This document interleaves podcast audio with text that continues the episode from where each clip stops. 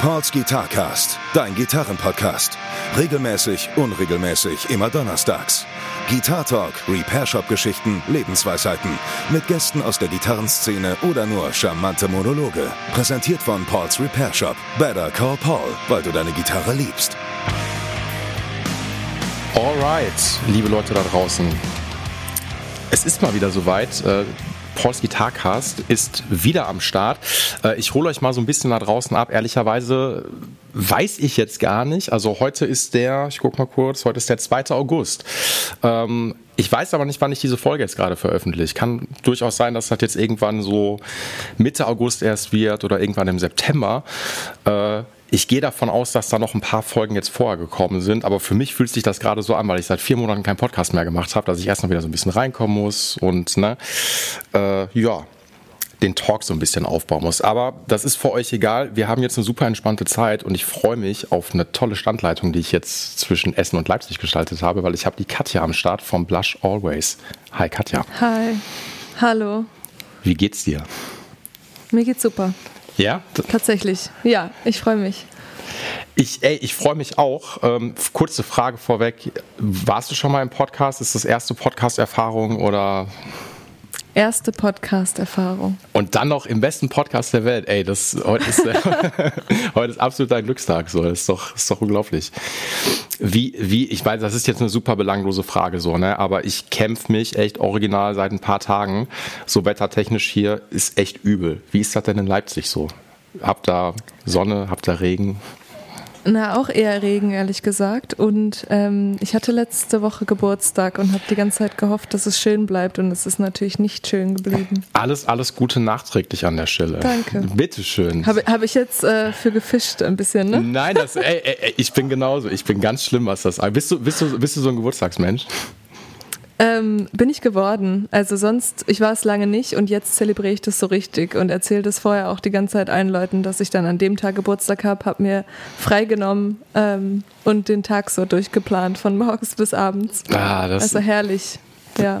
Das ist genau mein Ding. Also ich bin manchmal so ätzend, muss ich gestehen, dass wenn, weißt du, ich kann mir Geburtstage echt ultra gut merken. So, ne? Ähm, welches Datum genau, wann hattest du Geburtstag? Am?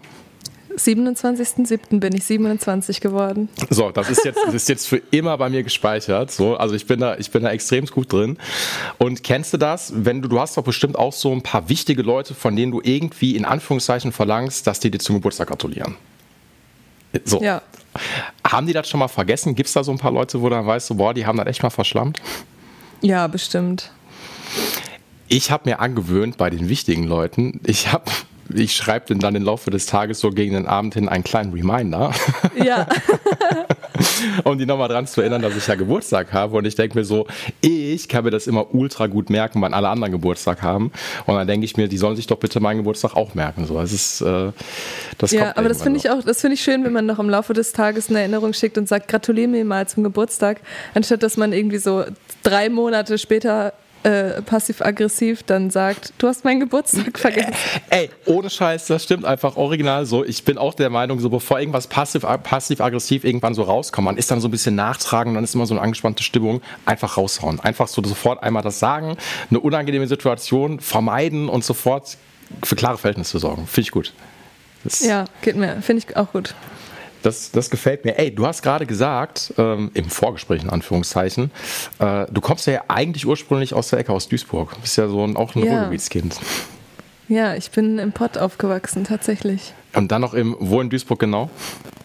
In Duisburg-Bahl. Oh. Ich glaube, das zählt nicht so richtig. Genau, das ist immer die Reaktion, die ich bekomme, weil es ist linksrheinisch. Das heißt, ähm, DuisburgerInnen sagen oft, das zählt nicht. Aber für mich zählt es trotzdem, weil ähm, es ist direkt am Rhein und ich sehe Thyssen und diese, ganzen, diese ganze Industrie genau gegenüber. Also ich bin voll mittendrin aufgewachsen, würde ich sagen. Ja, nee, ey, finde ich, also Duisburg ist halt, ich finde auch Duisburg ehrlicherweise so, äh, ich war da relativ regelmäßig, weil ich noch, ja, ich sag mal, bis Anfang des Jahres noch in so einer Eupunk-Band gespielt habe. Und die haben auch in Duisburg immer geprobt. Und immer wenn ich da hingefahren bin zur Probe, dann war das immer sehr beeindruckend, weil da ist halt ultra viel Industriekultur. Also ich meine, hast du in Essen hier auch so, ne, mit Zollverein und hast du nicht gesehen. Ähm, aber ja. Duisburg ist schon immer schon immer crazy. So, das ja, total. Das war auch so mein größter Traum, auf dem Traumzeitfestival zu spielen. Und dieses Jahr hat es geklappt und wir haben dort gespielt. Und ich habe vorher meine Band die ganze Zeit genervt damit, wie wunderschön dieser Tag werden wird. Ähm, zwischen den Hochöfen. Und dann sind wir auch auf diesen einen Hochofen raufgegangen, wo ich jedes Mal raufgehe, wenn ich meine Eltern besuche und zu Hause bin. Ähm, also, ja, ich bin sehr stolz auf diesen Ort und finde den wunderschön. Und voll, ey, freut mich richtig, weil Traumstart Festival ist natürlich auch ein richtig geiles Festival und die Kulisse ist einfach auch richtig cool, was da angeht. So, ne? Ja. So, das ist natürlich, weil das ist natürlich geil, weil dann hast du voll das Heimspiel auch noch gehabt. So. Wie, wie, wie ist das? Also, ich meine, seit wann wohnst du jetzt in Leipzig? Wann bist du aus Duisburg weggezogen? Ähm, ich bin mit 18 aus Duisburg weggezogen, also jetzt fast ja, neun Jahre und dann bin ich aber nach Kiel gezogen ah, und dann erst letztes Jahr nach Leipzig. Aber deswegen ja, in Duisburg bin ich nicht mehr so gut vernetzt, tatsächlich nur noch meine Familie. Okay, ja, ich meine, mein Gott, hört man denn noch? Also ich, ich versuche das natürlich so ein bisschen rauszukitzeln, ob ich noch den, den, Ruhr, den Ruhrpott-Slang noch so ein bisschen raushöre. Vielleicht, vielleicht in einer halben Stunde oder so, mal gucken. ich glaube, also mir wird oft nachgesagt, dass man das bei mir extremst raushört, dass ich irgendwie aus dem Ruhrpott ja. komme. so. Ich habe ich hab auch äh, mir eine Folge angehört und du hast ein paar Worte gesagt und habe ich erstmal recherchiert, wo du herkommst, weil es mir so klar war. Ey, ich habe das schon mal in der Folge gesagt, so, ich wurde irgendwann, ach, das ist von, vor Jahren her, da, vor Jahren her so, weißt du, ich war vor Jahren mal auf einer WG-Party in Flensburg, so, und da war dann so ein Typi, dann kam er so zu mir an und meint so, yo, du kommst aus Essen, ne? Und ich so, ja, warum? Meinst du, ja, hört man deiner Gossensprache. So, also, weißt du, also, da dachte ich mir auch so, okay, hört sich das so schlimm an, so, aber das steckt vielleicht noch an. Also, ich meine, wir kriegen ja auf jeden Fall eine gute Stunde heute hin und ich werde den Rupert noch so ein bisschen wieder in dir alles klar. Ey, ja. Äh, freue ich mich. ähm, ich habe so eine, also ich bin ja kein Musikjournalist so, ne, aber trotzdem, ich habe heute den ganzen Tag ähm, einfach nochmal in dein upcoming Album reingehört. So, ne? Hm. So. Und ja, ich habe es natürlich vorab schon geschickt bekommen und ich finde es ultra gut. Also ist so, ich mag das total gerne einfach äh, arbeiten. Alben während der Arbeit einfach so wegzuhören. So, ne? so, und dann komme ich immer in so einen richtigen guten Mut rein. Ich bin ehrlicherweise manchmal sehr schlecht mit Songtiteln, so. Das musst du mir, nachsehen. Aber ich habe eine Frage. Also, wann kommt das Album raus? September? Wann nochmal genau? 29. September. 29. September mit You Deserve Love. Romance. Äh, Romance, genau, fuck, Alter, das gibt's doch gar nicht. Ich hab so ganz, ganz schlimm. Ich, ich wollte das so cool überleiten. Vielleicht schneide ich das raus, so. Das, aber eigentlich schneide ich hier nicht. Ich, ich mach's nochmal. You deserve Romance. Warum verdienen wir Romantik? Warum? Warum? Warum? Ähm, also, was ich eigentlich damit meine, ist, ähm, dass es, glaube ich, oft passiert, dass sich Leute in Beziehungen wiederfinden, äh, in denen es ihnen nicht besonders gut geht und dass äh, man das erstmal erkennen muss, dass man in einer Situation ist, in, der, in dem es einem nicht gut geht. Mhm. Ähm, und es gibt viele Gründe, warum man in solchen Beziehungen verweilt.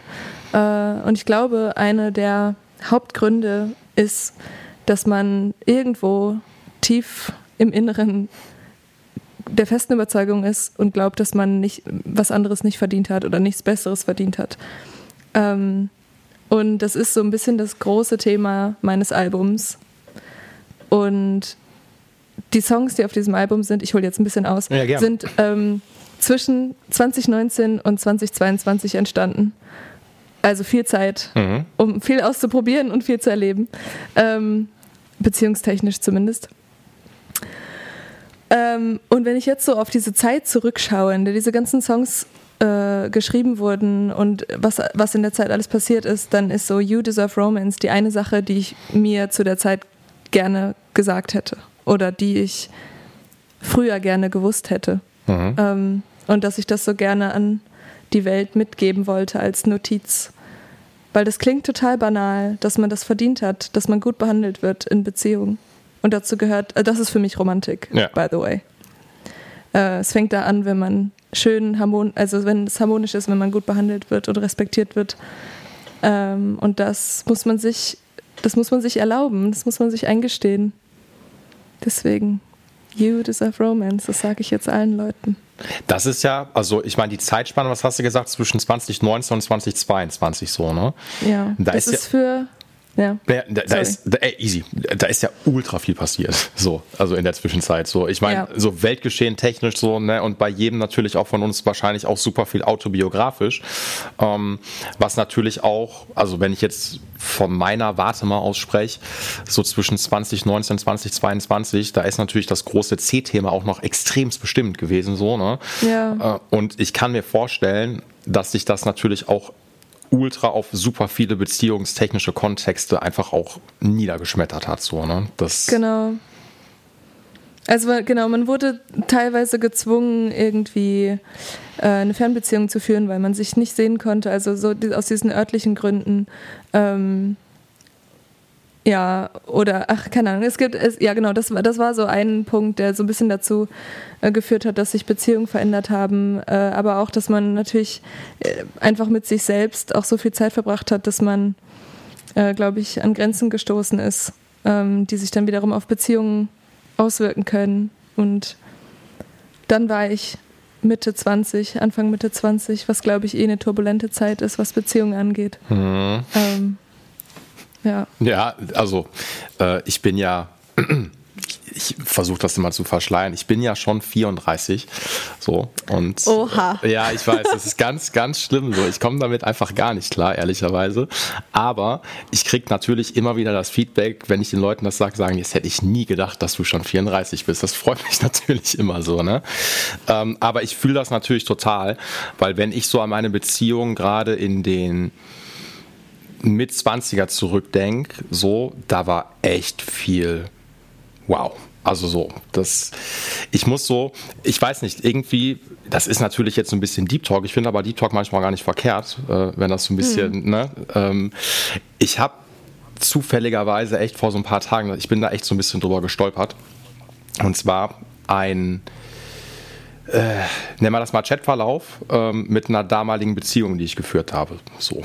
Und dem bin ich mal so durchgegangen. Und danach dachte ich mir so, okay, was zur Hölle, was ist da passiert? Wird, also so, ne? Ähm, ich war so echt so ein bisschen schockiert, weil ich das alles so ein bisschen verdrängt hatte und ich wahrscheinlich auch, also beidseitig war das auch alles eine sehr ungesunde Beziehung, so wie wir das wahrscheinlich alle mal halt irgendwie hatten ähm, wo man sich nicht selber nicht gut getan hat, äh, aber man trotzdem halt irgendwie den Absprung nicht hinbekommen hat. Weißt du, kennst du das? Ja. Wenn, so, wenn das so von außen sagen die einfach immer alle Leute, ey, das ist jetzt zum Scheitern verurteilt, aber man steckt selber so tief drin, dass man einfach da nicht rauskommt. So, ne? Und genau. ich habe mir das so durchgelesen und ich muss jetzt an der Stelle einfach, warum ich das so sage, keine Ahnung. Ich bin aber halt auch nie so ein Typi, der zum Beispiel halt immer so, wenn Beziehungen gescheitert sind, ähm, bin ich nie so veranlagt, dass ich immer sage, oh, ist immer meine Ex-Freundin in dem Fall schuld. Weißt du, das bin ich nicht so. Also, weil ich finde immer, mhm. beide Personen tragen halt immer oder spielen halt mit rein. Und ich suche eigentlich prinzipiell die Schuld immer bei mir. Also, wenn es so eine, sowas wie Schuld einfach gibt, so, ne? Ja. Und dann hatte ich halt diesen, diese, ja, was ist das, das Facebook Messenger gewesen, also richtig altbacken so, ne?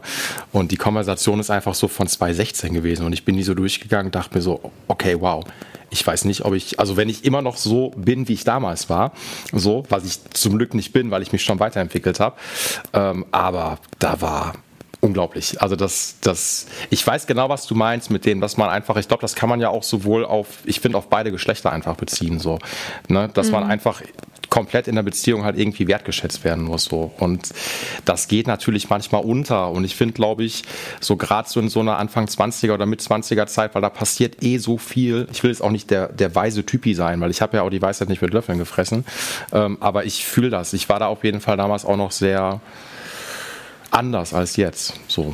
Ja, und ich glaube, das ist wichtig, dass man dann vor allem ähm, sich selbst wertschätzend und fürsorglich gegenüber tritt, damit man Beziehungen besser führen kann.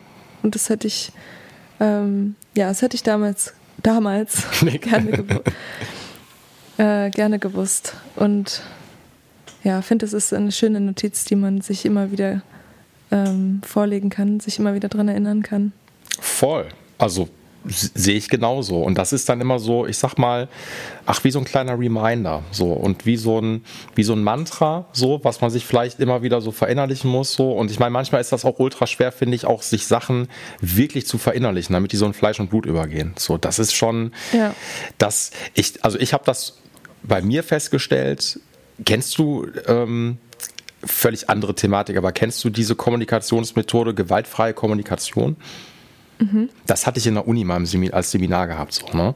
Und äh, das war zu einer Zeit, wo ich extrem schlecht drauf war. Also da ist damals auch eine Beziehung bei mir in die Brüche gegangen und dann echt so temporäre, depressive Episode, also wirklich einmal alles so zusammen. Und dann habe ich dieses Seminar halt irgendwie mitgemacht und ich habe das aufgesogen wie so ein Schwamm. So, das war mhm. ultra krass. Und dann merke ich seitdem, also ich bin jetzt ey, weiß Gott nicht, der perfekte gewaltfreie Kommunikationstypi, so, ähm, aber das ist so, wenn man irgendwie verwundbar ist, so, dann nimmt man, finde ich, also bei mir ist das so, nehme ich Sachen viel, viel tiefer halt irgendwie auf. Und ich finde, das ist ein schöner Ansatz, einfach so ein, eine schöne, nennen wir das mal Phrase einfach zu haben und sich immer mal Sachen wieder so vor Augen zu rufen. Gefällt mir voll ja, gut. Total. Da habe ich eine Frage an dich, wenn wir bei der, bei der ganzen Romantik sind. Bist du ein romantischer Mensch? Ja. Ja. Ich glaube schon. Ich glaube mittlerweile schon.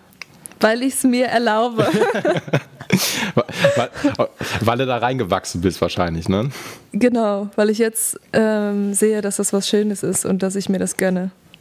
Ja. Finde ich gut. Das ist so, ich, ey, für viele ist immer Romantik, glaube ich, immer mit so ein bisschen, ja, Kitsch behaftet so, ne? Aber ich denke mm. mir mhm. so, ey, ein bisschen ist so auch völlig in Ordnung so. Also das ist so, ich glaube, in jedem von uns steckt irgendwie so ein kleiner Romantiker oder eine Romantikerin. Und irgendwie ja. muss man halt manchmal einfach nur so rauskitzeln. So.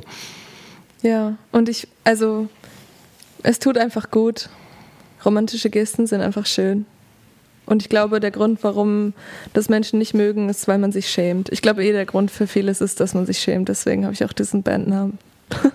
Ey, ich habe mich, hab mich kurz eingelesen. Ähm, du wirst es wahrscheinlich in voll vielen Interviews schon mal gesagt haben. Ich will es dir aber nicht vorwegnehmen. Hol die, Leute mhm. doch mal, hol die Leute doch mal hier einmal ganz kurz ab. So, warum Blush Always? Warum Blush Always? Ähm, weil, da muss ich auch wieder ein bisschen ausholen. Gerne. Ich, ich mache schon sehr lange Musik. Mhm. Als Kind habe ich ähm, Klavier gelernt und Querflöte gespielt und da gab es in der Musikschule immer so Vorspiele. Die habe ich gehasst äh, und es war mir unfassbar peinlich und ich bin mal total rot geworden. Und irgendwann hatte ich nur noch Angst davor, rot zu werden und gar nicht unbedingt mehr mich zu verspielen. Äh, und dann wollte ich aber unbedingt in der Band spielen, wollte Gitarrenmusik machen. Mhm. Und es hat mich wirklich lange davon abgehalten, diese Angst, rot zu werden und mich zu blamieren, ähm, hat mich davon abgehalten, Musik vor anderen Leuten zu spielen.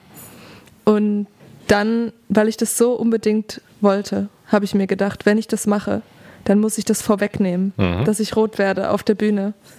Dann habe ich mein Projekt Blush Always genannt. Und dann, magischerweise, wie das so ist, wenn es passieren darf, wenn man rot werden darf, weil alle darauf vorbereitet sind, dann passiert es nicht mehr. ich habe mich geheilt mit diesem Bandnamen. Der, der Vorführeffekt so, ne? So, ja. Alle Leute warten eigentlich jetzt nur darauf, dass du rot auf der Bühne wirst so, und jetzt passiert das genau. nicht mehr. Das ja, und die, die, klassische Ankündigung, wenn wir auf die Bühne gehen, ist dann auch, dass die Leute so laut applaudieren und jubeln sollen, dass wir erröten. geil. Aber ist doch, ist doch, das ist immer geil. Ich finde das immer ein guter Ansatz, wenn man eine Sache hat, für die man sich schämt, in Anführungszeichen. Oder wenn, wenn einen irgendwas nervt, dann sage ich den Leuten das schon sofort, so, damit ich wenig Angriffsfläche biete. Das ist immer, ja. immer wichtig. Schon mal so eine Sache, die mich extremst bei mir nervt, fällt jetzt kein Beispiel ein, aber dann sage ich das sofort immer so.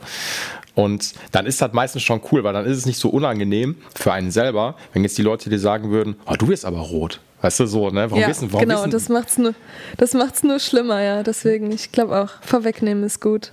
Gefällt mir. Ist, das, äh, das ist eine coole Story. Das heißt, okay, dann ey, tauchen mal direkt so ein bisschen ins Musikalische ein. Ähm, Gerne, ja. Du bist äh, klassisch zur Musikschule noch gegangen. Yep.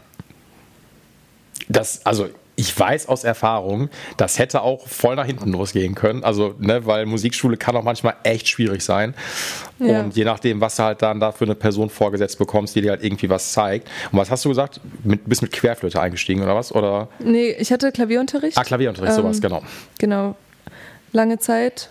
Ähm, ich glaube mit vier oder fünf mhm. habe ich angefangen, Klavierunterricht zu nehmen. Und dann das eigentlich gemacht, bis ich Abi gemacht habe. Und gerade so die Phase zwischen 12, 13 und 16 war total wertvoll, weil das einfach auch ein wöchentlicher Termin ist. Ich hatte einen unfassbar tollen Klavierlehrer, Tobias Rotsch, kleines Shoutout an der, mhm. an der Stelle. Die Musikschule war auch in, oder ist in Duisburg. Ähm, und der hat erkannt, dass ich eben auch eine Vorliebe für Songwriting habe und hat mich dahingehend unterstützt, hat mir ein Buch gegeben über äh, Songwriting und Popstrukturen ähm, und immer kleine Hausaufgaben aufgegeben, dass ich einfach mal eigene Sachen probieren kann. Äh, dazu gesungen. Also hat mich wirklich ja, total motiviert, Songs zu schreiben, dabei zu bleiben und so in diese Richtung zu gehen. Da bin ich sehr dankbar für. Und ich glaube auch, dass das der Grund ist, warum das bei mir positive Auswirkungen hatte, weil ich jetzt nicht gezwungen wurde, irgendwas zu spielen, ja. worauf ich keine Lust habe, sondern ähm, ja eben gemerkt hat, dass es mir eher darum geht, eigene Sachen auszudenken, auch wenn die jetzt nicht anspruchsvoll sind und ich nicht technisch weiterkomme, sondern einfach mich da abzuholen, wo ich Interesse dran habe. Das ist ultra wichtig. Ich habe ja auch mal eine lange Zeit irgendwie Gitarrenunterricht gegeben. Ne? Und mm.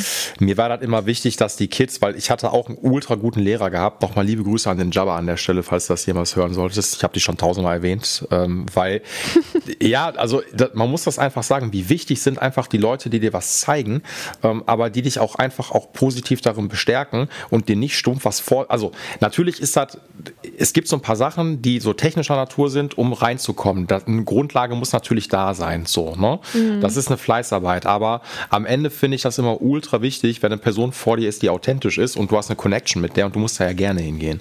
So. Ja. Und dann gibt er dir was mit und dann bist du halt irgendwie zu Hause und hast halt voll Bock, das weiter zu verfolgen, so, ne?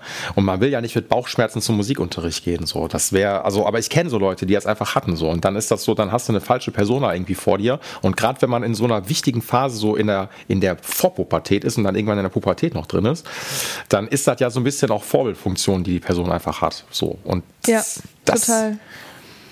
Das ist natürlich cool. Das denke ich mir jetzt im, im Nachhinein auch. Also genau, dass man in der Phase, dass ich da eine Person hatte, die mich jede Woche eine halbe Stunde gesehen hat und das ähm, war, glaube ich, total wichtig, unabhängig jetzt von LehrerInnen in der Schule oder den Eltern, sondern ja. noch eine andere Person zu haben, der man sich mitteilen kann und dann eben äh, auf musikalische Art und Weise. Also sehr wertvolle Erfahrung für mich. Ey, absolut. Vor allen Dingen ist das auch, äh, dass dadurch, dass das so von der Schule noch getrennt ist, ähm, ist das mhm. eine ganz andere Bezugsperson. Und das ist dann so, du gehst da ja, das ist wie, keine Ahnung, wenn du jetzt zum, in den Sportverein gehst oder sowas so. Und da sind dann irgendwie vernünftige Leute, mit denen du Bock hast, was zu machen. So, ne? Und genau das ist auch das Ding, dass du einen vernünftigen Lehrer oder eine vernünftige Lehrerin einfach hast, die dir was Geiles einfach zeigt. Und du musst ja. diese Connection einfach haben. so. Ne? Und okay, das heißt, ähm, ich manchmal, ich bin ein bisschen schockiert manchmal mich selber. Mein Kurzzeitgedächtnis ist extrem schlecht geworden. Also das ist so gerade sowas auch so. Ich weiß gar nicht, warum ich Querflöte gesagt habe. Ich habe natürlich mitbekommen, dass du Klavierunterricht gerade hattest, aber ich bin, ich, ich weiß auch nicht. Das ist nee, das, ich habe ich hab, ich hab vorhin gesagt Klavier und danach auch Querflöte. Das ah, ist da, richtig oh, oh Gott, Gott. Danke. Ich war schon wieder kurz so. Ich dachte mir, ey Paul, ey, du musst mal langsam aufpassen. Nee, nee, das ist okay. Beides. Sehr gut. Das, äh, okay, das heißt also Klavier und Querflöte und dann kam irgendwann die Gitarre. Warum kam denn irgendwann die Gitarre? Weil Avril Lavigne die coolste ist. Ach, schau an. Okay, jetzt machst du den Fass auf. Ich bin gespannt, ja. Genau. Also, ja, ich war mit elf mit meinem Vater auf dem Avril Lavigne Konzert. Auch das? Das war mein noch? erstes Konzert. Ach, krass. Mhm. Es, es war der Hammer. Ähm, ja, und ich wollte unbedingt so sein wie sie und sie hat Gitarre gespielt, also wollte ich auch Gitarre spielen. Und es hat dann aber sehr lange gedauert. Ich glaube, also mein, mein Bruder und mein Vater spielen auch beide Gitarre, das mhm. heißt, wir hatten immer auch welche zu Hause liegen. Mhm. Äh, die habe ich dann auch mal in die Hand genommen und habe aber immer ähm, so Blasen an den Händen bekommen, weil das so weh tat zu spielen. Ja. Und ich bin nie über diesen Moment hinweggekommen, dass ich das genießen kann. Also ich bin nicht dabei geblieben. Der Wunsch, das spielen zu können, war aber riesengroß. Okay. Und es hat dann ähm, so richtig angefangen, Gitarre zu spielen, habe ich dann erst mit 22, glaube ich. Also vor fünf 20, Jahren. Genau, 2019 habe ich angefangen, so richtig intensiv Gitarre zu spielen, weil mein Wunsch in einer Band zu spielen so immens war. Ich nicht wusste, mit welchem Instrument. Ich wollte Gitarrenmusik machen, das war alles, was ich gehört habe.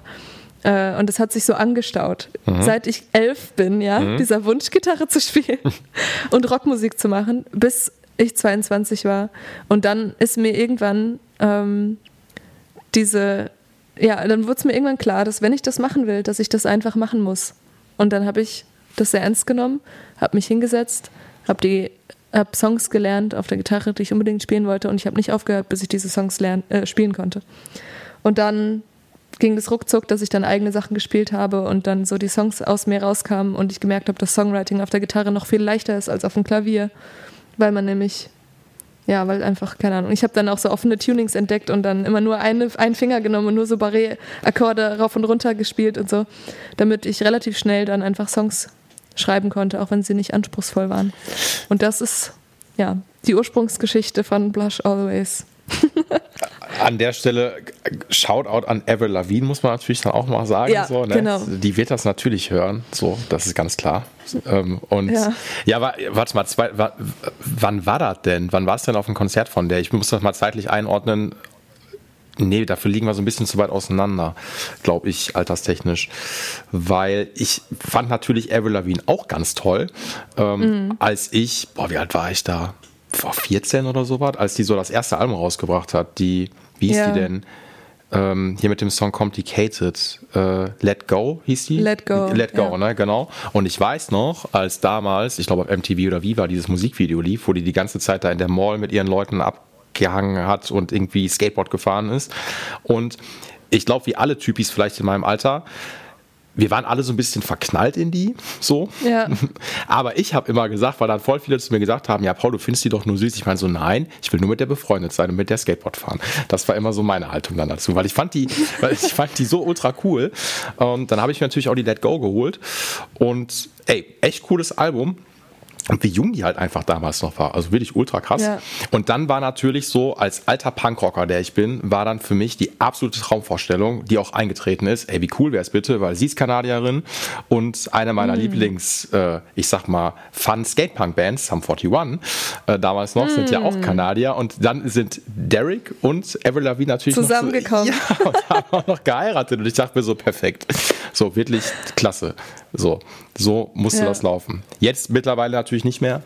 So, irgendwann kam, glaube ich, noch Chad Kroger noch dazu und ähm, wo ich komplett ausgestiegen bin. Also es ist jetzt so ein bisschen okay Gossip hier gefühlt, so, aber da war ich echt so, dachte ich mir so, was, die ist mit Chad Kroger zusammen? Das kann ich gar nicht glauben. Ähm, aber ey, die ist ehrlicherweise, muss man echt sagen, so bis heute echt immer noch ihren Weg gegangen, so, ne? Und ich glaube wirklich, ohne Scheiß, dass sie auch für nochmal so, ja, wie soll ich das sagen? Einfach auch für Mädels einfach die Gitarre nochmal ultra attraktiv gemacht hat. Muss man ja, ja einfach das so. Das glaube ich auch. Genau das glaube ich auch, dass die ganz viele junge Mädchen inspiriert hat, Musik zu machen, in Voll. Bands zu spielen.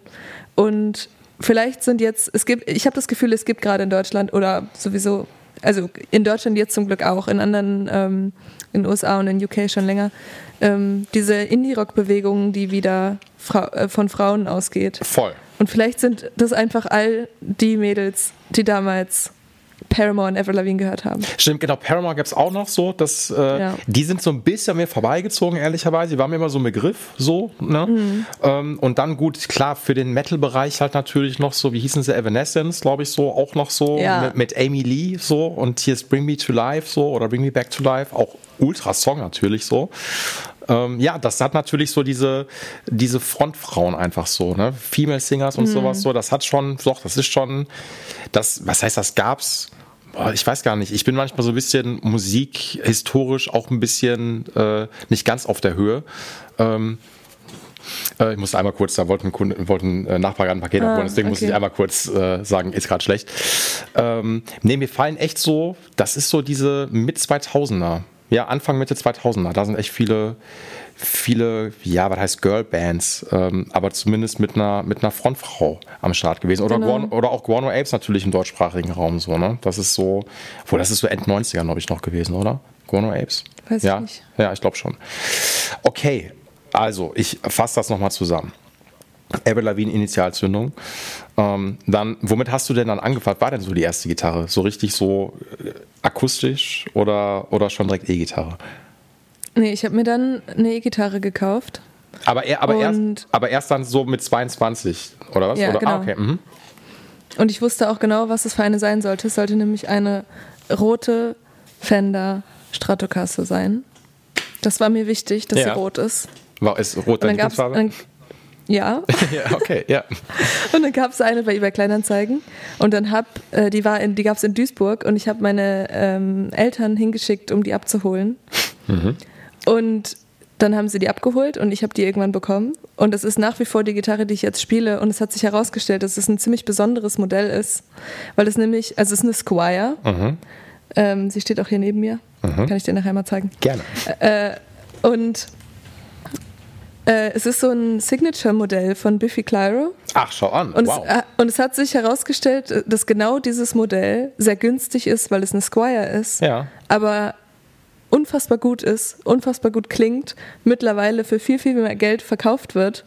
Und ich habe die, und die ist einfach, ich habe nie wieder so eine gute Gitarre gespielt. Ich habe mittlerweile sehr viele andere Gitarren auch äh, immer mal ausprobiert und keine ist so gut wie die.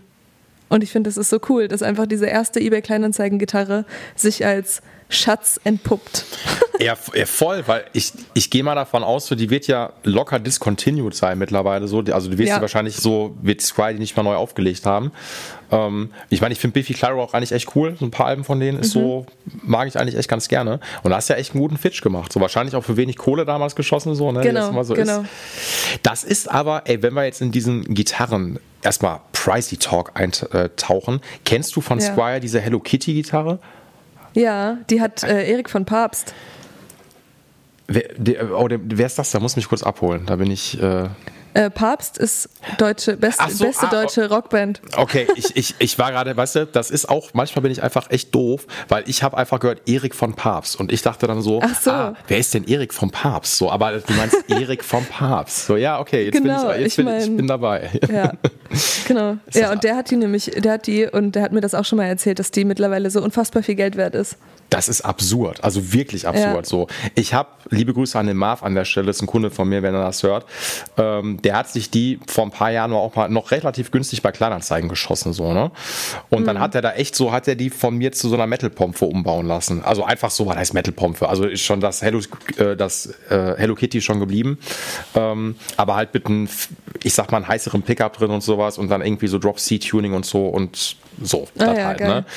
Und ähm, irgendwie feiern alle Leute diese Gitarre und die sind, also die Preise sind wirklich absurd. Und ich muss fairerweise sagen, er ist gar nicht böse gemeint, so gegen der Hello Kitty Squire, aber so geil ist die auch nicht verarbeitet, weißt du, das ist halt alles so mm. dieses unique Ding, einfach so wegen dem Pickguard und weil die pink ist und ähm, immer wenn ich die in meiner Story poste, dann flippen alle Leute immer komplett aus. Ja. So. Aber ich finde das cool, ich, also seit ich das, dieses Erlebnis hatte mit dieser Squire, liebe ich gute Deals. Und ich habe seitdem noch wirklich einige gute Deals gemacht, weil, jetzt kommt's, ich habe ja vorhin schon erzählt, ich spiele oft in offenen Gitarrentunings, ja. in verschiedenen, was so ein bisschen Snail Mail und Smashing Pumpkins und diesen ganzen Bands, die ich auch toll finde, ähm, verschuldet ist, weil ich dann die Songs nachgespielt habe und gemerkt habe, ah, man kann auch seine Gitarre umstimmen und auf einmal ist Gitarre spielen total einfach. Ja. Ähm, und es klingt cooler, weil alles so tief ist und so schön brummt. Ähm, ja, und dann habe ich verschiedene Tunings ausprobiert und dann brauchte ich mehrere Gitarren, weil auf der Bühne umstimmen dauert einfach immer lange, ist unangenehm. Äh, und dann wollte ich, dass, wenn ich die Gitarre wechsle, aber mein Sound gleich bleibt. Weil dann mhm. hatte ich nämlich meine andere Gitarre, die hatte irgendwie Humbucker, dann auf einmal war die viel lauter und das hat mich irgendwie gestresst, dass ich dann Sachen umstellen musste und es nicht ja. mehr genau gleich klingt auf den Ohren. Und dann wollte ich dieses Choir, die ich habe, zweimal haben. Mhm. Und dann habe ich die Suche auf eBay begonnen mhm. und habe irgendwann eine gefunden. Da hatte die Person, die diese Gitarre eingestellt hat, einen Tippfehler. Die hat nämlich irgendwie Squire falsch geschrieben und auch ähm, die Bezeichnung von dem Modell. Ich weiß nicht, wie ich sie gefunden habe. Ich habe ja. sie auf jeden Fall gefunden für 200 Euro. Ach, schau. Krass. und dann habe ich mir sie nochmal gekauft und jetzt habe ich zwei davon. Und einfach dann in, in ähm, die in verschiedenen Tunings dann, oder was? Oder? Ja, genau. Die eine habe ich dann jetzt, die habe ich immer im, ähm, im Open D-Tuning, die andere mhm. ist in D-Standard und dann habe ich noch eine Gitarre, das ist dann eine andere, die ist immer in E-Standard. Okay. Und das sind so die drei Tunings, die ich aktuell live spiele. Und es ist mir ein bisschen peinlich, dass ich dann mit drei Gitarren rumrenne. Aber it's worth it. Nee, also ehrlicherweise, ey, A, wir sind hier, wir sind hier in der Welt der Gitarren. So, und äh, da gibt es nichts Peinliches, ehrlicherweise. So, und das ist ja also es ist immer gut, mehrere Gitarren natürlich zu haben, ehrlicherweise. Es ist ja so, auch wenn man nur eine spielen ja. kann, so, aber den Luxus, den, den wollen wir natürlich dann alle, alle irgendwie haben. So, und er ist doch voll gut, wenn du da so einen guten Fitch gemacht hast. Ich weiß Total. gar nicht, aber, weißt du denn, wie viele diese Squires gerade gehandelt werden? Also die, die Biffy Clyros? 650, glaube ich. Wow, unglaublich. Mhm. Also so viel hat die, ich, ich würde noch nicht mal sagen, dass die so viel neu gekostet hat. Nie im Leben. Nein, nein, nein. Also neu hat die irgendwie 300 oder so, glaube ich, vielleicht. Krass. Ja.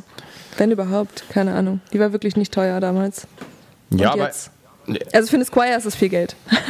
ja, aber man muss, da muss man natürlich auch mal fairerweise sagen, so, ich finde halt, ähm, ich habe ja früher mal im Gitarrenladen gearbeitet und habe die Dinge auch verkauft, so, ne? Und mhm. am Ende ist das auch ganz oft so, wie das bei allen Sachen ist, so. Also ich meine, ey, ich bin ehrlich, ich bin schon so ein kleines Markenkind, ne? Und ja, ich, es ist leider so. Ne? Nicht bei allen Sachen, aber äh, bei vielen.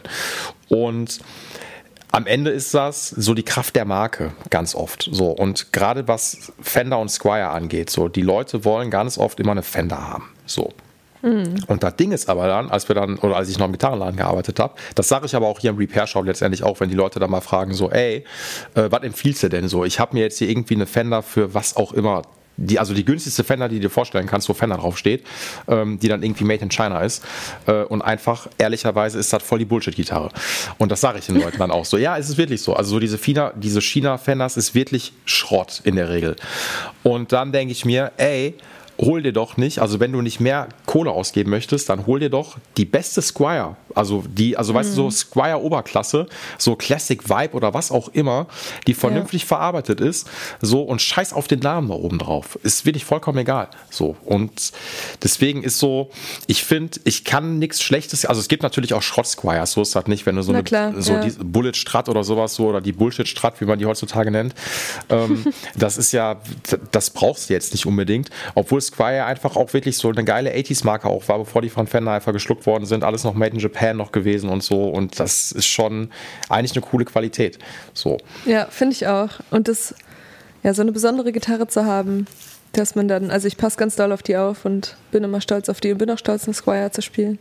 Ey, finde ich auch, ja, wirklich. Und ich meine, ey, das, das fällt mir zu Avril Lavigne gerade noch ein. Die hat ja auch ultra lange Signature draußen gehabt, so, ne? Ich meine, hat die, ja. glaube ich, immer noch so, ne? Und ich meine, die hat so immer. eine Telecaster, ne? Genau. Ja. So, und die hat, glaube ich, ausschließlich, die hast du nicht von Fender bekommen, die gab es nur von Squire. Weißt du, was ich meine? So, und ja. also ziemlich sicher. Und ich finde es eigentlich ganz cool, also weil der Gedanke wird dahinter gewesen sein, dass sie sich gedacht hat, ey, ganz ehrlich, ich will jetzt hier nicht ähm, eine Fender, was auch immer, für eins irgendwas oder um die 1000 Euro rausbringen, ähm, sondern lass doch einfach eine Gitarre machen, die auch das Geld irgendwie wert ist, so und dass sich die viele Leute auch irgendwie kaufen können. Das wird wahrscheinlich ja. der Gedanke dahinter gewesen sein. Die habe ich auch mal recherchiert, aber die hat nur einen Pickup, das war mir äh, dann irgendwie. Genau, ich, stimmt, die hat nur diesen ja. einen, ja, ja, die ist ein bisschen unflexibel so, ne? Mhm. Das. Okay, also ich fasse jetzt mal zusammen. Du besitzt zwei identische äh, Squire Biffy Clyro Strat in ähm, einem schicken Rotton. Fiesta Red. Fiesta Red, genau, auch mhm. schö schöne Farbe. Äh, auch Pickup-Bestückung, dann einmal dreimal Single Coin fertig. Ne? Ich glaube, der Biffy Clyro Typ genau. spielt keinen Hamburger, ne? Ja, genau. Nee. Okay, cool. Ähm, war das deine Lieblingsposition? Äh, zwischen 1 und 2. Zwischen 1 und 2, okay. Also immer so, ja, so die, dafür, für, äh, wo eine Strat auch für bekannt ist, ne? die schöne Zwischenposition ja. und fertig. Okay. So. Wo gehst du denn rein? Was ist dein Setting? Also amp-technisch und so. Also, auf die Frage habe ich schon die ganze Zeit gewartet. jetzt, jetzt, ich lehne mich jetzt zurück, so, jetzt geht's los. Mhm. Genau. Für den Blush Always Signature Gitarrensound braucht man erstens ich würde sagen, also für mich natürlich diese Gitarre, aber ich glaube, irgendeine tiefer gestimmte Gitarre tut es auch. Mhm. Ähm, offenes Tuning, am besten D. Mhm. Dann braucht man einen Vox AC30. Mhm. Den äh, habe ich, glaube ich, sogar in dem normalen Channel einfach. Also keine, kein EQ, kein gar nichts. Einfach normal. Mhm. Und den dann Gain fast voll aufgedreht. Mhm. Äh, und das ist mein Grundsound. Den habe ich bei eigentlich bei jedem Song. Und es klingt wirklich sehr gut. Und ich werde, ich werde mehrmals darauf, oder wurde schon mehrmals darauf angesprochen, dass mein Gitarrensound besonders ist. Und da freue ich mich immer, weil es so einfach ist und so simpel. aber es ja, funktioniert einfach gut. Und dann habe ich ein Pedalboard, was mittlerweile auch gut bestückt ist. Kam immer einiges dazu. Aber es gibt eigentlich auch da nur ein Pedal, was ich regelmäßig benutze. Und das ist ein Tube Screamer von JHS. Ich weiß nicht genau, wie er heißt. Morning Glory, glaube ich, oder so? Ja, ich glaube, nee. ja. doch, den gibt es auf jeden oder Fall. Oder Moonshine? Ja, kann Ich weiß auch. es nicht. Äh, eins von beiden. Genau, auf jeden Fall ähm, super geiler Tube Screamer, den trete ich fast in jedem Refrain. Und das sind die beiden Hauptsound-Einstellungen, die es gibt. Den Grund Crunch und den Refrain ein bisschen mehr Crunch.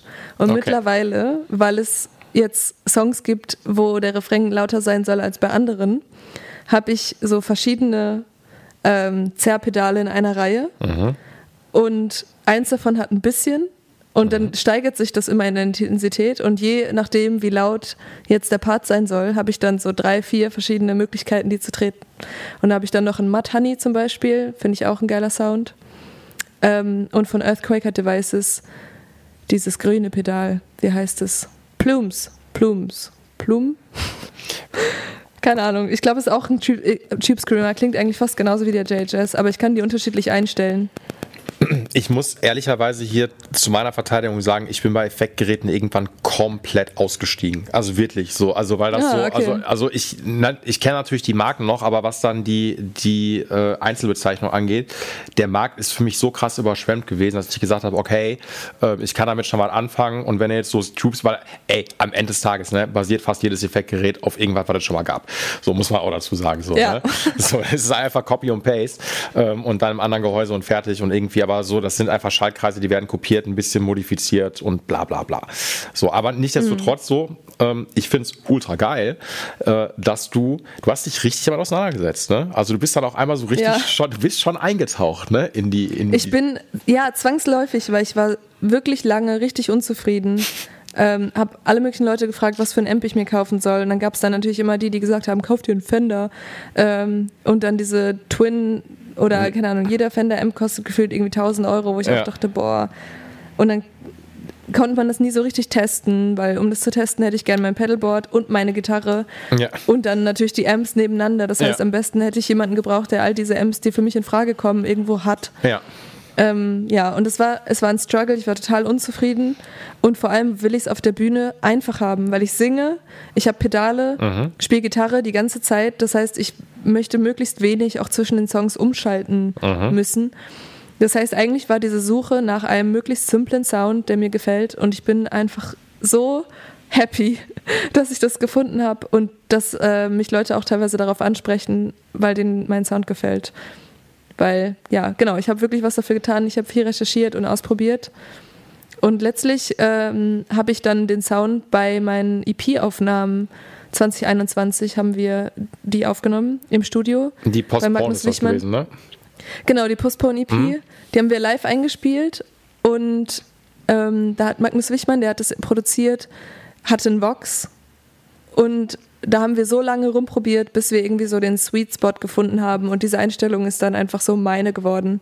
Also muss man auch dazu sagen, ich habe natürlich, ähm, ja, da hatte ich dann natürlich dann die Möglichkeit im Studio verschiedene Amps auszuprobieren und habe mich dann dafür entschieden am Ende. Äh, das war ziemlich cool. Also ich meine, der AC30 ist natürlich auch ein absoluter Klassiker, so, ne? Ist ja. so, ne? Ähm, ist auch nicht gerade der leichteste muss man dazu sagen. So, ist schon. Ja. Äh, I know. so. Äh, ich, oh, ich überlege gerade, habe ich einen, nee, einen AC30 habe ich noch nie gehabt. Ich war dann auch, ich war, das ist halt so britischer Clean Sound, so, ne, darf man auch nicht vergessen, so. Das ist so ein bisschen so dieses, äh, nicht ganz so feinporige wie Fender da zum Beispiel hat. Ist auch mhm. geil, aber das, ich finde es beim AC30, ey, das ist auch so abgefahren. Äh, als ich noch im Gitarrenladen gearbeitet habe, da haben wir natürlich auch viele Fender Amps sowas gehabt, irgendwie Deluxe Reverb, ähm, oder auch der Mark, mein Band-Homie, der hat einen Super Reverb. Ey, wenn du, mm. wenn du den einfach nur aufdrehst, so, ne, ähm, und da irgendwie einen Akkord drauf spielst, dann fliegen die Scheiben raus. So. Und das ist beim AC30 aber genauso. Es sind 30 Watt, wenn du den aufreißt, es ist unglaublich, was da rauskommt. Das ist wirklich richtig krass. So. Ja, ich habe den natürlich auch immer nur relativ leise. Aber das ist gut, dass er dann so früh cruncht, weil mhm. ich ja mein, mein, mein Grundsound, wenn ich nichts, keine Pedale anhabe, halt schon relativ verzerrt ist. Ja, und ist auch, finde ich, das, das ist halt auch ein sehr pedalfreundlicher Amp, muss man dazu sagen. Also ist natürlich auch so, da kannst du alles vorschalten, es klingt einfach ultra geil. So, ne? Mhm. Das ist so, hast du eine leichte Hallfahne noch immer drin oder machst du alles super trocken, äh, gar kein Hall und fertig? Kein Hall. Manchmal habe ich so ein Slapback-Delay noch. Okay. ja. Das war's. Ja, aber ist doch, also ich freue mich natürlich erstmal. Ich habe jetzt aber auch nichts anderes erwartet. Ähm, ich habe ganz kurz gedacht, boah, hoffentlich kommt die Katja gleich nicht mit Camper um die Ecke. Äh, dann wäre ich nämlich eingeschlafen. So. Ähm, und hätte da gedacht, boah, nicht schon. Nein, also nichts gegen die Camper dort. Aber Camper ist ja auch out. Ne? Das muss ich ja nochmal für die Leute dazu sagen. Wirklich? Ja, Camper ist wirklich out. Es ist jetzt Quad Cortex.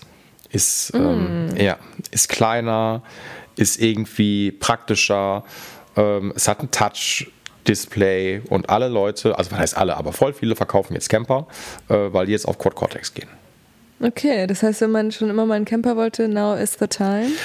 Jetzt ist genau, also ich glaube, ne, günstiger werden die natürlich sowieso nicht, ähm, aber irgendwie okay. sind, ich weiß auch nicht. Also ich meine, ey, ich bin ja auch, ich bin auch eher so der Analog-Typi und ähm, ich habe auch mein Pedalboard, ich habe ein 100 Watt Top-Teil so und denke mir, okay, liebe ich einfach über alles. Äh, trotzdem falls Leute von Camper oder Quad Cortex mal zuhören, schickt mir gerne einfach doch mal, also einfach nur was rüber. So, ich würde mich trotzdem freuen. Nee, also deswegen finde ich halt immer so die Analogfraktion holt mich immer so ein bisschen mehr ab. Ich muss auch gestehen, da hatte ich auch schon mal ein paar Folgen. Ey, guck mal, wenn du jetzt so einfach nur irgendwie mit einem Digital-Amp spielen würdest. Das sieht doch nicht aus. Weißt du, was ich meine? So, mm. Man will doch auch so ein bisschen auch so eine, ein vernünftiges Bühnenbild haben. Das finde ich leider wirklich, das ist das Unästhetischste, was du haben kannst, wenn du einfach nur irgendwie, weißt du, die Amps stehen jetzt alle irgendwie im Rack, so am Bühnen-Side-Wing, siehst davon gar nichts und dann denke ich mir, was ist das? Das ist doch, also, ist, ja. wir wollen doch Rock machen. So. Ja, stimmt. Also ich habe ähm, Irgendwann mal hat mir äh, jemand einen angeboten, ob ich das mal ausprobieren will. Und wenn ich eine Sache hasse, dann wirklich sich mit solchen Sachen viel zu beschäftigen, auseinanderzusetzen, wie man das programmiert und so weiter. Ja. Ähm, da hätte ich einfach überhaupt keine Lust drauf. Das heißt, da wäre ich dann, glaube ich, darauf angewiesen, dass das jemand mit mir zusammen macht und dann genau den Sound bastelt, den ich halt analog jetzt auch habe. Ähm, der einzige Grund, warum ich das irgendwie attraktiv finde, ist, äh, weil man damit so leicht reisen kann und dann eben immer sein Setup dabei hat. Und es stand jetzt bei uns auch mal im Raum, ob wir UK-Shows spielen. Mhm. Und dann kriege ich mal direkt Panik, weil ich denke, Mist, dann muss ich einen Vox mitnehmen und drei Gitarren und mein Pedalboard. weil ohne das kann ich nicht spielen. Ähm, und fühle mich dann so ein bisschen extra. Aber da, dafür wäre es natürlich gut. Ja, das stimmt. Aber ansonsten. Nee, ich, also ich, ne, ich muss ja auch hier an der Stelle betonen, ich will ja jetzt auch nicht der, äh, weiß ich nicht, der altbackene Typi sein, der das komplett ablehnt, tue ich ja auch nicht, sondern ich finde das halt einfach, ich finde es nicht wirklich ästhetisch, das ist, glaube ich, das Ding. Und bei mir geht einfach ja. wirklich viel über Ästhetik. So. Ähm, ja. so, eine Gitarre kann noch so geil klingen, wenn die scheiße aussieht, sorry, dann kaufe ich mir die nicht. Also, so, das mhm. ist, also bin ich einfach raus, so, ne? Ähm, oder spiele die heimlich für mich, äh, ohne dass man das sieht. Und ich mag Bühnenbilder auch total gerne, so. Und ich finde es natürlich klar, wenn wir jetzt halt irgendwie so ultra krasse Produktionen irgendwie nehmen, wie jetzt nehmen wir mal, weiß ich nicht, Metalband Slipknot als Beispiel. Ähm, da sieht man es eh nicht, ne? Äh. Genau, wo einfach Zirkus auf der Bühne passiert. Scheiß drauf, dass die da, äh, wenn die die Amps jetzt nicht da stehen haben. Ähm, aber wenn ich mir irgendwie eine klassische, also nicht Classic Rock Band oder sowas angucke, aber halt irgendeine coole Band, dann will ich einfach, ich will fucking Amps da stehen sehen. Das finde ja. ich, find ich einfach geil. Oder wenn ich im, wenn ich im Club gehe, will ich das genauso sehen, weil es einfach cool ist. So. Mhm. Und das nicht so dieses Copy- und Pasting ist, weil am Ende ist es natürlich schon so, ey, machen wir uns noch nichts vor, die Leute, die jetzt halt irgendwie ähm, alle digital unterwegs sind, correct me if I'm wrong, ich will euch gar nicht zu nahe treten, aber jeder saugt sich wahrscheinlich irgendwie ein Preset runter, so, ähm, und dann macht man nochmal so ein paar EQ-Einstellungen oder irgendwas nochmal, aber am Ende so, das, wir finden ja alle das Rad nicht neu, so, und. Nee, das stimmt. Deswegen ist dann, ich, ich mag deinen Ansatz. Das ist so ja. Team Analog und Team Ästhetik. Meine, ja, meine ganze Band ist auch so. Also vor allem Dave spielt Gitarre bei mir in der Band, ist einfach der Ultra-Pedal-Nerd und ähm, baut gefühlt vor jeder Show sein Pedalboard neu zusammen. Geil. Und ke also kennt aber auch wirklich alle Einstellungen bei jedem Pedal. Und es ist einfach so sein Hobby, sich damit auseinanderzusetzen, neue Pedals zu bestellen und dann tagelang damit zu verbringen, um jede Einstellung herauszufinden. Und das ist ähm, unheimlich toll, so jemanden in der Band zu haben, weil man dann, gerade auch wenn es darum geht, wie kann man bestimmte Sounds von den Aufnahmen ähm, für live realisieren, ist das auf jeden Fall die beste Ansprechperson. Habe ganz viel von ihm gelernt und ja, es macht Spaß, sich darüber auszutauschen. Hm. Das ist doch ein gutes Stichwort. Erzähl doch mal ein bisschen äh, über die Band. So, wen über hast, die Band. Über die Band, genau. So, wen hast du immer mit dabei? Ähm, wie seid ihr aufgestellt? Ich habe hab immer drei Jungs dabei ja. und wir sind ganz klassisch aufgestellt. Ähm, klassische Gitarren-Musikformation. Ich spiele E-Gitarre und singe. Dann gibt es Dave. Dave spielt auch E-Gitarre und singt. Mhm. Dann gibt es Christian. Christian spielt Bass und singt. Mhm. Und dann gibt es Dennis und Dennis spielt Schlagzeug und singt. Wir wow. singen alle vier. Der ist so ein bisschen so Beatles-Style auch direkt, ne? Also ja, ja cool. Das, die machen äh, die Backing-Vocals. Dave doppelt mich auch oft, ja. ähm, was die Vocals angeht.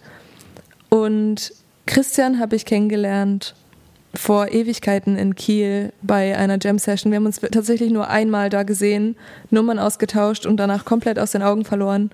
Und als ich dann eine Band brauchte, habe ich ihn wieder gefragt und so sind wir dann zusammengekommen. Äh, und Dave und Dennis spielen zusammen auch in der Band. Die heißen Humans as Ornaments, kommen eigentlich eher so aus der Hardcore-Szene. Mhm. Und ähm, an die wurde ich quasi vermittelt, weil meine erste EP habe ich arrangiert mit den Leoniden, die ich in Kiel kennengelernt habe. Das war auch mein Glück, dass die in der Pandemie viel Zeit haben und mit mir eben diese Songs vorproduziert haben. Und da war aber klar, dass für ein Album, die das, die nicht die Kapazitäten das haben, haben das nochmal zu machen.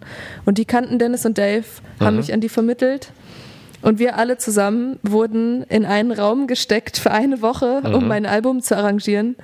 Äh, und es war die intensivste Woche meines Lebens. Wir haben dieses Album größtenteils fertig geschrieben, mhm. arrangiert, muss man sagen. Also mhm. Gesang, Gitarre und alles, die Strukturen von den Songs stand vorher schon. Aber wir haben uns sehr, sehr gut verstanden. Ähm, wir sind jeden Tag in diesen Flow-Moment gekommen im Songwriting, auf den man immer hofft eigentlich oder auf den man immer hinarbeitet, wo sich die Sachen einfach so von selbst fügen. Und dann war das so die logische Konsequenz, dass ich die beiden frage, ob die ähm, auch in meiner Liveband sein wollen. Und sie haben Ja gesagt. Oh, da, da hast du dich sehr gefreut, natürlich, ne? ja, total. Also auch, weil sie natürlich dann auch beteiligt sind an den Songs, ähm, wissen, ja, auch gerade die Soundeinstellung, da hat Dave total viel gemacht, weiß natürlich dann auch, wie er das bei den Aufnahmen gemacht hat, kann das live genauso umsetzen. Dann habe ich das Gefühl, dass das so ein bisschen irgendwo auch unser Album ist, weil die beteiligt waren mhm. und wir dann die Songs auf der Bühne live spielen. Also jeder hat, ich habe ein bisschen so das Gefühl, dass das, ja, es fühlt sich manchmal wie eine Band an, obwohl es eigentlich mein Solo-Projekt ist. Und das da, finde ich total schön. Ja, das ist ja auch am Ende, das finde ich auch irgendwie cool, weil klar, du hast natürlich schon alles geschrieben gehabt, aber wenn man dann Sachen arrangiert, dann schmeißt man ja trotzdem Kleinigkeiten nochmal um und man merkt dann wahrscheinlich genau. auch, dass Sachen nicht in Stein gemeißelt sind. So, ne? Ähm, und vor allen Dingen, wenn du da merkst, dass du einfach mit Leuten auf einer super guten kreativen Ebene auch zusammenarbeiten kannst ähm, und das einfach, man ist in diesem Flow-Moment dann drin, wie du es gesagt hast. So, und das ist ja so ein bisschen so, wenn man, was hast du gesagt, eine Woche habt ihr euch quasi eingeschlossen eingeschlossen, habe das arrangiert so, ne? Genau, äh, wirklich auch so 13 Stunden ja, genau. am Stück. Man ist so in der Zone einfach drin, so, das ist ja so ein bisschen wie, wie Projektphase, so, weißt du, so, man ist ja. dann, äh, ne, so wie man es aus der Uni halt irgendwie kennt und man lernt sich auch so krass auch und ungefiltert auch kennen, das ist auch ultra geil. So. Mhm. Und dann am Ende kommt dann halt auch was richtig Gutes bei rum. So. Und das ist natürlich auch cool, wenn du dann sagst, so auch wenn es klar dein Solo-Projekt ist, äh, aber wenn das auch so ein, weißt du, wenn du jetzt nicht nur Hired Guns oder sowas hast, die spielen dann einfach runter, was du möchtest, sondern du willst ja auch eine Energie mit denen haben. So, ne? Du willst ja auch ja. einen Vibe mit denen haben. So, von daher. Und ich glaube, das, glaub, das merkt man auch, weil wir ähm, anders zusammenspielen, als wenn es jetzt, glaube ich, ja, jedes Mal Subs wären. Voll, absolut. So, ich meine, es ist nicht verkehrt, mal auch mal ein paar Subs an der Hand zu haben, so falls mal jemand nicht kann. Ähm, aber genau, halt habe ich jetzt auch lernen müssen, dass das gut ist. Ich habe mich immer gesträubt dagegen, aber jetzt ist es meiner, meiner Band auch fair gegenüber, wenn nicht an deren Entscheidungen abhängt, ob wir jetzt ein Festival spielen, sondern die auch mal Nein sagen können. Äh, äh, genau, so, das, das erleichtert das natürlich dann auch irgendwie auch so und am Ende, ne, ähm, es gibt ja genug Leute, die spielen wollen, so, ne, von daher. Ähm, mich würde noch natürlich interessieren, da haben wir noch gar nicht drüber gequatscht, wie ist das denn alles so gewachsen bei dir? Also weißt du, du hast mit Musik irgendwann angefangen so und jetzt machen wir Podcast. Du musst mich mal eben mal so ein bisschen abholen. Wie ist das eine zum anderen gekommen? Das ist ja auch, ne, das passiert ja auch nicht mal eben so. Nee, das stimmt. Ähm, Also ich habe ja vorhin kurz erzählt, dass eigentlich 2019 so das Jahr der Gitarre für mich war, mhm. ähm, wo ich intensiv eingestiegen bin, jeden Tag stundenlang gespielt habe und dann schnell Songwriting auch für mich entdeckt habe, auf der Gitarre auch. Und in einem Jahr habe ich unfassbar viele Songs geschrieben und konnte irgendwie nicht aufhören und habe dann ähm, aber ja immer noch große Angst gehabt zu performen mhm. und wollte diese Angst überkommen äh, und habe dann in Kiel nach Gigs gesucht und da gibt es ein paar Clubs, ähm, wo man fragen kann, ob man spielen kann, auch solo und es ist eigentlich relativ einfach da an Gigs zu kommen, weil es in, Musik, äh, in Kiel nicht so viele KünstlerInnen gibt, gerade nicht so im Indie-Bereich. Mhm. Also es hält sich in Grenzen, auch einfach, weil nicht so viele Leute da wohnen. Mm, und dann hatte ich eben die Möglichkeit, Gigs zu spielen ähm, und habe das gemacht und habe auch andere MusikerInnen aus Kiel gefragt, ob die mal mit mir zusammen spielen wollen. Und dann haben wir zwei, drei Gigs zusammen gespielt. Und bei einem von dieser Konzerte, Ende 2019, war Lennart, das Gitarrist von Leoniden, mhm. Hat mich danach sofort angesprochen, hat gesagt, er findet es unfassbar gut, wo er die Aufnahmen finden kann. Und als ich ihm dann gesagt habe, dass es gerade unser zweiter Gig ist und äh, ich eigentlich gerade erst angefangen habe, Gitarre zu spielen, ähm, hat er gesagt, ja, du musst es unbedingt verfolgen und aufnehmen. Mhm. Und dann kam Corona mein Glück in dem Fall, weil Leoniden unfassbar viel Zeit hatten und gesagt haben, komm ins Studio, wir machen Demos, ähm, haben mich dann an Magnus Wichmann, den Produzent von meiner EP und jetzt auch vom Album vermittelt. Ähm, dann sind wir 2021 gemeinsam dahin gefahren, haben meine EP aufgenommen und ja, dann lag tatsächlich zwischen dem Zeitpunkt, wo ich angefangen habe, Gitarre zu spielen und dem Zeitpunkt, wo ich eine EP professionell aufgenommen und veröffentlicht habe, zwei Jahre. Mhm. Also das habe ich auch nicht so kommen sehen. Es ging aber dann einfach total schnell. Und dann war ich angefixt und wollte immer mehr und habe nicht aufgehört. So, du wolltest so viel mehr, dass du jetzt äh, endlich in diesem unfassbar guten Gitarren-Podcast noch gelandet bist. Genau. Ist, darauf hast du eigentlich die ganze Zeit hingearbeitet. Ich weiß das. Ja. Das ist, das ist gut. Das, äh, ey, ich finde es aber geil, weil du das natürlich auch mit einer, du hast dieses Ziel vor Augen, so, das klingt jetzt so ein bisschen wie Instagram-Motivationsredner, so, ne? Und du hast das nicht so, du hast das durchgezogen ähm, und es läuft ja echt ganz gut. So, ich habe auch gesehen, dieses Jahr war CEO Pop auch noch mit dabei, ne, meine ich. Genau. Das ist auch und morgen spielen wir auf dem Apple Tree Garden Festival. Das ist auch ein Highlight für mich. Oh, das kenne ich gar nicht. Wo ist das denn? Das ist in der Nähe von Bremen, in Diepholz. Okay. Aber viele HamburgerInnen fahren dahin und ja, da sehe ich dann alte, bekannte Gesichter. Ich freue mich darauf. Ey, ist doch ultra geil. So, also wie, wie sieht denn der Tourplan noch für dieses Jahr bei euch oder bei dir dann noch aus? Äh, wir spielen noch zwei Festivals, eben dieses ähm, Morgen das eine mhm. und dann im August nochmal in Schleswig beim Norden Festival. Äh, dann spielen wir im September noch zwei Festivals, die sind aber noch nicht angekündigt. Okay. Und dann kommt mein Album raus, Ende September. Ja. Dann spielen wir Album-Release-Shows in Leipzig und Kiel, meine beiden Heimatstädte. Mhm. Also quasi ein Weekender. Ja. Dann gehen wir im November mit Blond auf Tour als Vorband. Das sind die, das habe ich jetzt am Wochenende äh, festgestellt, weil ich war äh, auf den Juicy Beats, weil mich, liebe Grüße an den Chris, der auch bald im Podcast hier stattfinden wird. Das ist der Backliner mhm. von Kraftklub. Und der hatte mich eingeladen und dann habe ich irgendwie noch mit ihm bis 5 Uhr morgens noch irgendwie und den Kraftklub-Leuten noch abgehangen.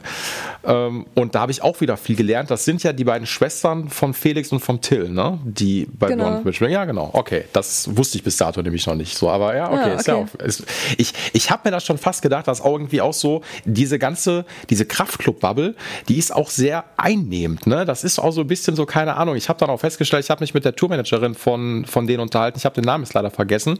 Die meinte, oh ja, wir kommen ja so alle aus Chemnitz. Und dann, weil ich auch vor ein paar Monaten mit der Maria von Powerplush nämlich Podcast yeah, gemacht habe. Yeah. So, und die meinte dann auch so, ja, die, die, die, die, äh, die Typis von Kraftclub kenne ich auch, bla bla bla, ist halt so eine Chemnitz-Bubble. Und da dachte ich mir so, ja, ah, genau. ja, das ist so alles so, ihr seid so ein eingeschworener Haufen da drüben, so, ne, mittlerweile. Ihr kennt ja, euch alle Leipzig ist nicht allzu fern. Ja, ja, äh, dachte ich mir so, ne, das ist so, okay, ist ja cool. Das ist ja mega. Ja, aber da freuen wir uns auch sehr drauf. Das werden riesige Shows, irgendwie vor 1500, 200, 2000 Leuten. Ähm, ja, es gibt noch ein paar andere Supports, die noch stattfinden bis Ende des Jahres, die auch noch nicht angekündigt sind. Aber ich freue mich, es passiert unfassbar viel. Ähm, ja. Ist denn, Duisburg, ist denn Duisburg auch dabei, Katja? Nein. Wie was? ist denn irgendwas im Ruhrgebiet dabei? Äh, Ähm, ich glaube, Wuppertal. Ja gut, Wuppertal ist. Ähm, Jetzt habe ich nämlich das Wichtigste vergessen zu sagen. Natürlich gehe ich auch auf Albumtour. Aber die Albumtour ist erst im Januar. Ah, okay. Und da spielen wir, da spielen wir dann eben in deiner Nähe. In, okay, ja, verstehe. Okay, in meiner Nähe. Ja, dann, dann, dann sag Wer auch immer zuhört, ähm, es ist gerichtet an jede Person, die Ah, zuhört. das das wir spielen, wir spielen in deiner Nähe. Das hast du sehr Komm dahin. gesagt. Das, das, Ja. das muss ich, ich lasse mich natürlich immer gerne, weil, ey, ich mache weißt du, ich mache diesen Podcast eigentlich nur, um mich ein, einfach von allen Leuten nach auf die Gästeliste schreiben zu lassen. Das ist so, das ist so mein, mein Ziel. So, so ein Assi bin Okay, ich. So, also weißt du? für, für, für Wuppertal Äh, merke ich mir. Genau, Wuppertal ist auch ey, easy. Ähm, da, Oder äh, Köln. Ah, ich habe die Wahl zwischen Wuppertal und Köln. Nämlich Köln. Ja, Köln. Okay. Auf jeden Fall. Das, also so, nichts gegen Wuppertal, aber dann fahre ich natürlich nach Köln. Und nee, das ist halt leider, ich, was soll ich sagen? Das ist einfach der Grund, warum ich das hier mache. Ich will mich so hochmausern, dass ich halt irgendwann so die krassesten Leute einfach hier habe und dass ich einfach nur noch von Gästeliste leben kann. So, so assi, also, also so assi will ich sein. Nein, Quatsch. Das war natürlich ein Spaß. Ich freue mich trotzdem. Nee, ähm, äh, ich hab, aber ich könnte eigentlich noch stundenlang immer weiter quatschen. Ich verquatsch mich einfach ultra gerne so, ne? Äh, wie spät haben wir denn jetzt? Wir haben jetzt auch eine gute Stunde haben wir, glaube ich, mittlerweile schon, wenn mich nicht fast alles täuscht, ne? Ja. Ähm, ich will eigentlich noch ganz kurz, weil jetzt haben wir ja so ein bisschen Gitar-Talk gehabt, wir haben uns äh, über Equipment unterhalten. Ähm, was ich aber, das, nenn mir noch, noch mal so ein paar, wenn wir noch mal gerade so bei auch, ja, verschiedenen Bands oder sowas sind, nenn mir mal noch mal ein paar Einflüsse Okay. von dir. was, Ähm, was dich wirklich so, wo du sagst, so, boah, das ist so Go-To, das hat mich ultra, also neben Avril Lavigne natürlich jetzt so, ne? Ja. Ähm, genau, Avril Lavigne ist quasi so der Ursprung vom Ursprung. Also es ist lange her.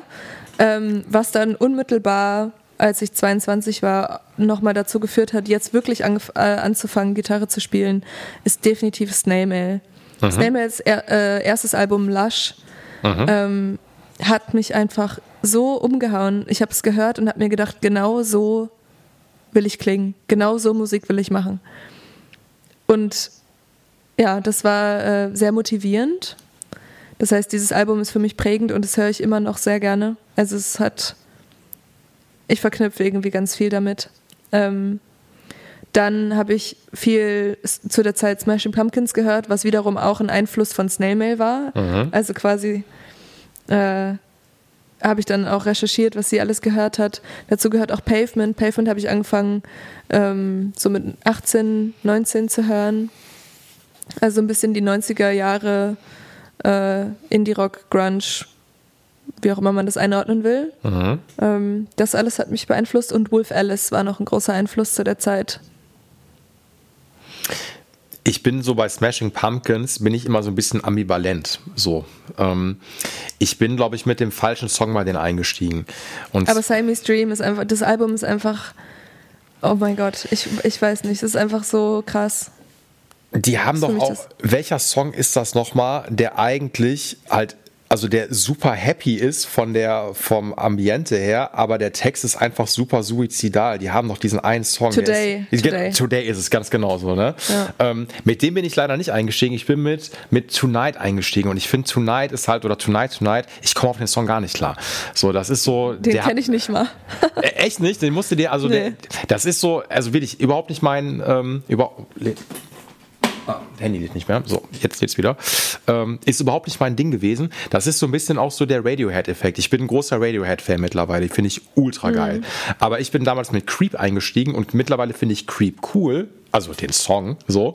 Ähm, aber das, als ich zum ersten Mal Creep gehört habe, dachte ich mir so, was ist das für eine Scheiße? So, hat mich überhaupt nicht abgeholt. Weil dieser komische Ja. Gitarreneinstieg und sowas so, äh, deswegen habe ich so ein bisschen Schwierigkeiten manchmal mit, ähm, mit äh, Smashing Pumpkins. Aber eigentlich auch eine ultra legendäre Band, muss man auch dazu sagen. So, das, Ja, total. Auch so diese ganze Grunge-Zeit sowieso. Ich finde das immer so ein bisschen schade, weil die haben wir einfach nicht miterlebt. So. Und die werden wir auch nicht miterleben. Selbst so, ich meine, guck mal, die einzige Seattle Grunge-Band, die noch in der Urformation existiert, wo auch der Sänger noch von lebt, ist Pearl Jam. Alle anderen leider ausgecheckt mittlerweile ähm, und gibt's halt einfach nicht mehr. So. Also klar, es gibt noch Alice in Chains, aber da hat auch, äh, ist der Ursänger auch nicht mehr am Start. So, das ist so, und ich finde so gerade so die ganze, also Grunge ist auch immer für mich ein riesiger Einfluss gewesen. So auch so dieses, auch mit ein paar Punk-Einflüssen da drin, ähm, finde ich immer schon sehr, das ist eine richtig geile Jugendkulturbewegung gewesen. Ja, Weezer auch, liebe ich auch. Ey, finde ich auch, also Weezer finde ich auch ultra geil. Guck mal, wie lange es diese Band einfach schon gibt. Eine ultra geile Band, so muss man einfach echt sagen. So habe ich auch, glaube ich, erst einmal live gesehen, ähm, aber auch echt hammergeile Band. Auch so geile 90s-Alben. Boah, ich, was, was gibt's denn da noch? Was finde ich denn auch noch richtig geil so aus der Zeit? Weezer. Warst du auch so, fandst du Hole cool? Nee, also jetzt habe ich natürlich manchmal Referenzen auch in irgendwelchen ähm, Interviews gelesen, hab's dann mal angehört. Ja, kann ich verstehen, aber eigentlich nicht so richtig mein Ding. Nee, hab mich ehrlicherweise so ein, zwei Songs vielleicht so. Ich war auch immer, glaube ich, ganz, ganz viel anti-Courtney Love, ehrlicherweise. Ja. Ähm, ja, weil die einfach so, das war aber, da war ich auch noch zu jung für, weil es da so riesige Streitigkeiten, glaube ich, zwischen ehemals Nirvana gab und das Erbe und bla. Und ähm, da war ich immer so ein bisschen so Team Dave Grohl. Also den fand ich halt immer ultra cool, so bis heute sogar ja. noch so, ne? Und Voll. deswegen dachte ich mir so, ah, nee, irgendwie, irgendwie, keine Ahnung. Ähm, obwohl aber Hall auch ein paar, echt, ein paar gute Songs auch gemacht haben. So will ich ja. jetzt auch gar nicht. Also sonst Sonic Youth habe ich auch zwischendurch immer mal gehört. Ja, da sind auch. auch echt coole Songs dabei. Voll. Ähm, auch so was Tunings angeht und einfach experimentieren. Ist auch inspirierend auf jeden Fall. Ey, absolut. So, da Melvins, so auch so, ja, das ist auch, ist ja alles noch so ein bisschen vor Grunge noch gewesen. Ey, coole Zeit. Aber das, das wollte ich natürlich jetzt noch von dir so ein bisschen, ich wollte ein paar Einflüsse noch haben, so, weil wir, ich, ich, konnte das jetzt nicht bei Avril Lavigne stehen lassen. Nichts gegen Avril Lavigne, nee, nee. aber das, ne, das, äh, die wird sich wahrscheinlich weniger auch in, ähm, zumindest in den Songs auch widerspiegeln, so, ne. Ich glaube, es ist dann eher so Initialzündung wegen Einstieg zur Gitarre und sowas gewesen, so, ne. Genau. Ey, ultra geil. Ähm, ich fand, das war eine richtig gute Folge. Ich, ich hasse das immer so abzumoderieren. Das, aber irgendwie, ich habe da mir angewöhnt, irgendwann muss man so ein bisschen abmoderieren und muss dann sagen, so ja, das war's dann leider jetzt. Aber ich hätte mich jetzt echt noch eine Stunde weiter unterhalten können. Fand ich echt cool. Ich, äh, ich werde auch auf jeden Fall, wenn ich das nach Köln schaffe, ähm, weil ich natürlich machen werde, werde ich natürlich dein Live-Setup extremst genau unter die Lupe nehmen. so, so ähm, ja. Fotos machen, so und äh, keine Ahnung. Also das, das will ich mir es natürlich. Wird, es, wird dasselbe bleiben. Ich verändere das jetzt nicht mehr. Nein, das ist auch wichtig. Also wenn du da mit einem Camper ich hasse stehst, Veränderung. Äh, ey, ey, also wirklich, Veränderung ist das Schlimmste überhaupt. Wir bleiben genauso wie wir sind.